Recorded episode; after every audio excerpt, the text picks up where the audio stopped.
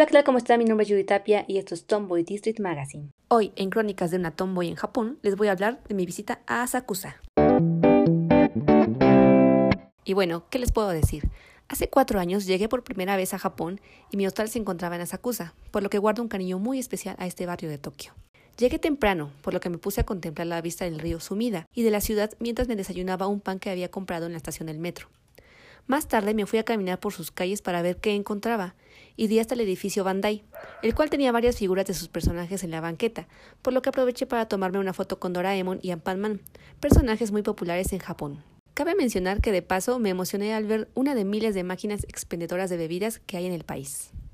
Noté que si continuaba caminando me alejaría algo del hostal y al parecer se veía que solo había más edificios, por lo que decidí regresar, llegando finalmente a una calle más aglomerada y que se veía con más turistas, por lo que me acerqué y pude ver la entrada del templo Sensoji.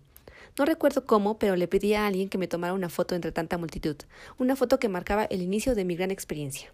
Después de la foto, pasé por debajo de una entrada la cual conduce a una calle comercial llamada Nakamise, donde encuentras todo tipo de souvenirs y te vuelves loco queriendo comprar y probar de todo. Es una maravilla. Esta calle te lleva a la Caminarimon, o literalmente la puerta del trueno, para después encontrar la entrada del templo Sensoji, el cual resulta ser el templo más antiguo e importante de Tokio. A un costado del templo se encuentra también una pagoda de 55 metros y es definitivamente un lugar que debes visitar si vas a Tokio. Aunque parezca que no hay mucho que ver en Asakusa, la visita al templo y la vista al río Sumida en definitiva llenarán tus expectativas. Además, podrás probar muchos postres en la calle Nakamise, así como en las calles cercanas que están llenas de comercios y pequeños restaurantes, por lo que probar el melón pan con helado de matcha debe estar entre tus pendientes. Y para que sepas, el melón pan es un pan como la concha pero con sabor a melón que encanta a los japoneses y también como probar los dorayakis, un postre muy popular entre los nipones que puede ir relleno de frijol dulce llamado anko o de crema de avellana, postre por el cual lleva su nombre el gato cósmico Doraemon, el cual les mencionaba al principio. Debo destacar que a diferencia de México, los japoneses no comen mientras caminan, es mal visto, por lo que si decides comprar algo de comer, debes detenerte en una esquina o en algún lugar y disfrutarlo. De hecho, varios localitos tienen como un pequeño espacio destinado a esto.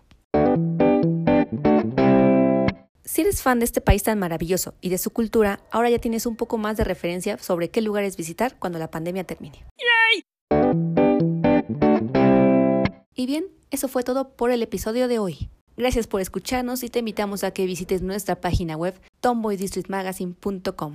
Gracias y matane, como dijeran los japoneses.